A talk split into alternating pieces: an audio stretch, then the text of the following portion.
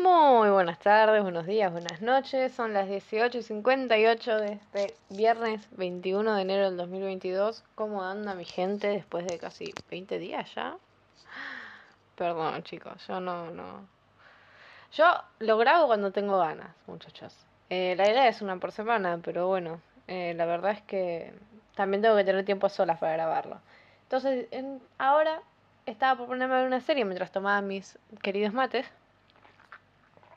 Y dije, bueno, voy a hacerlo, ¿no? Me acordé de hacerlo. Y justamente de eso se trata el capítulo de hoy, de lo que es la memoria o los recuerdos. Eh, son cosas distintas, pero no existen recuerdos sin memoria y no hay memoria sin recuerdos. Entonces como que tomémoslo como que van de la mano y son prácticamente lo mismo. Bueno, ¿qué es, la memoria? Son sucesos del pasado que nada, que nos acordamos muchachos, que no hace falta que le explique me parece, ¿no? Este, lo que sabemos es que incluye los olores, los sonidos, eh, eh, los gustos, las imágenes, todo, todo lo sensorial.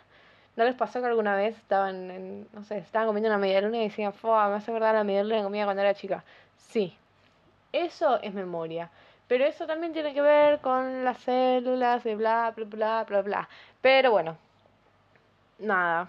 Eh, la idea de hoy es decir cómo funciona la memoria tipo en el cerebro, qué estructuras están a cargo de ella o se cree que están a cargo de ella. Eh, y les voy a comentar sobre un par de estudios que estuve leyendo para hacer este podcast porque ahora soy una persona informada, que se toma en serio las cosas y dije, bueno, si voy a hacer algo así tan heavy, no voy a hacer que solamente sea lo que yo pienso, vamos a hacer las cosas como tienen que ser. Así que nada, leí dos memorias, dos, ay, por favor. Leí dos estudios, uno sobre falsa memoria y otro sobre memoria autobiográfica, así que no vamos a poner con eso, chicho, chichos, chichos. bueno, vamos a empezar entonces diciendo qué es lo que se encarga nuestro cerebro de que nosotros nos acordemos de las cosas. Es un circuito que se llama el circuito de papes o de papés. La verdad es que nunca supe cómo decirlo, así que vamos a decirle de papes. Que como lo dice tipo su nombre es una ruta por la que pasan los estímulos o las neuronas y se unen, o sea, ese conjunto de neuronas involucradas en el proceso. Yo voy a empezar por el, eh, por el hipocampo porque la verdad me se me canta el plip hacerlo. Pero se puede empezar por cualquier lado porque justamente esto es un circuito, o sea, es como un círculo, vos empezás de cualquier lado. Bueno, empezamos en el, en el hipocampo, que se cree que es lo que tiene que ver con el aprendizaje. Pasamos por el fornix. Todo esto sería mejor si yo tuviese una foto, pero háganse de cuenta que yo estoy delante de ustedes con un mapita. O sea, yo literalmente lo tengo como una ruta acá dibujado. O si no, mientras escuchan este episodio, se buscan circuito de papés en Google Fotos y me empiezan a seguir. Pasa por el Fornix, que es como... O sea, este circuito tiene como varios puntos de... ¿Cómo se llama? Varios checkpoints, ¿no? Como es una ruta con varios peajes. El primer peaje es el hipocampo, que se encarga del aprendizaje y etc. El segundo es el Fornix, que es la estructura en realidad que une a todas estas, estas estructuras que voy a estar mencionando más adelante. Tenemos el tracto mamilotalámico, que no me acuerdo qué es y no se lo voy a decir, lamento informarles.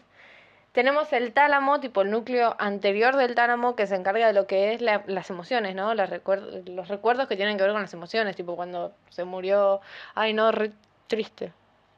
Bueno, cuando nació alguien y nos pusimos contentos. Después tenemos, pasa a la, a la corteza mm, entorrinal, que se encarga de lo que es la memoria autobiográfica, que lo voy a explicar más adelante, y espacial, es decir, a dónde estábamos, qué estábamos sintiendo en ese momento, eh, qué estábamos haciendo, cómo estábamos sentados, o cómo estábamos parados, o cómo teníamos las patas, o sea, así. Y termina en el complejo amigdalino, si mal no recuerdo, que se encarga del estímulo sexual y emocional. Opa opa, se puso heavy la cosa, ¿no? Se puso heavy. ¿Qué quiere decir entonces? Que esto, o sea, la memoria no es un proceso confiable. O sea, es, es puramente subjetivo y cognitivo. Entonces no podemos confiar nunca en la memoria. ¿No les pasó nunca de pensar y decir, no, sí, pero yo me lo acuerdo así y tal cosa. Y viene un amigo y le dice, no, no, no estabas, o sea, o no, no era así. Entonces, con esto de que no podemos confiar la memoria, te engancho con el otro tema que es falsas memorias. ¿Qué son las falsas memorias? Bueno, es como cuando a mí me pasa, por ejemplo, que me dice, no, sí, porque en tu bautismo, hace unos años, ¿no? Me dijeron, tu bautismo, no sé qué mierda, y mi cerebro pone juntas una serie de imágenes que concuerdan con ese recuerdo. Entonces, yo hoy en día te puedo decir que me acuerdo cuando me bautizaron que pasó tal cosa, que no es posible, porque cuando te bautizan uno tiene menos de un año, o tiene un año. Y la verdad es que no me acuerdo lo que hice ayer, me voy a acordar lo que hice hace 19 años. Eh, básicamente es eso, son un conjunto de imágenes que tu cerebro pone juntas para darle sentido a un relato y es tan real que uno se lo cree y tipo lo empieza a contar como si estuviese ahí. Este, acorde con esto, leí un estudio que se hizo en no sé dónde, me encantaría poder decirles, pero no la anoté y tengo la hoja de ruta acá, lo lamento, lo buscaré para el próximo capítulo, les diré. Que se reunieron a 25 individuos y se le dieron tres listas con 40 palabras cada lista. Se le pidió a los individuos que la memorizaran y que luego, después de 15 minutos, le iban a dar otras tres listas con otras 40 palabras en cada lista y que marquen qué palabras son nuevas y qué palabras son viejas. Es decir, yo tuve una lista que dice perro, casa, auto y te doy otra lista 15 minutos después que dice perro, termo, mate. Y vos me tenés que poner que la verdadera o la vieja es perro y termo y mate son nuevas porque no estaban en la primera lista. Bien, ¿qué se obtuvo de esto? Se obtuvo que el 24% de las personas se acordaba solo de las palabras de la primera lista. El 3% de la palabra de la lista de intermedio, la lista 2. Y el, 70, ah, el 73% se acordaba de las palabras del final. Y no solo que, o sea, uno dice, va, y sí, no te puedes acordar 120 palabras en 10 minutos. No. Pero el punto era ver cómo las relacionaban las personas estas palabras para poder acordárselas. Entonces, se tuvo como, ¿cómo se llama? Como resultado que las personas tenemos dos tipos de almacenamiento. Uno real, que es lo que contiene la identidad del elemento del objeto, o el objeto en sí, y uno más duradero que es el significado o la idea del elemento. Es decir, si en la lista yo tenía silla, sé lo que es una silla, sé la identidad del elemento que es una silla, cómo es, de qué puede estar hecho, y la idea o el significado de la silla, o la utilidad de la silla, que sirve para sentarse, está sobre el piso, necesita cuatro patas y un respaldo, o puede no tener respaldo. Bien, ¿Qué pasó? La gente, cuando leyeron las primeras listas de palabras, se encontró con esto de silla y mesa. Uno para recordar la silla, quizás hizo una conexión con mesa.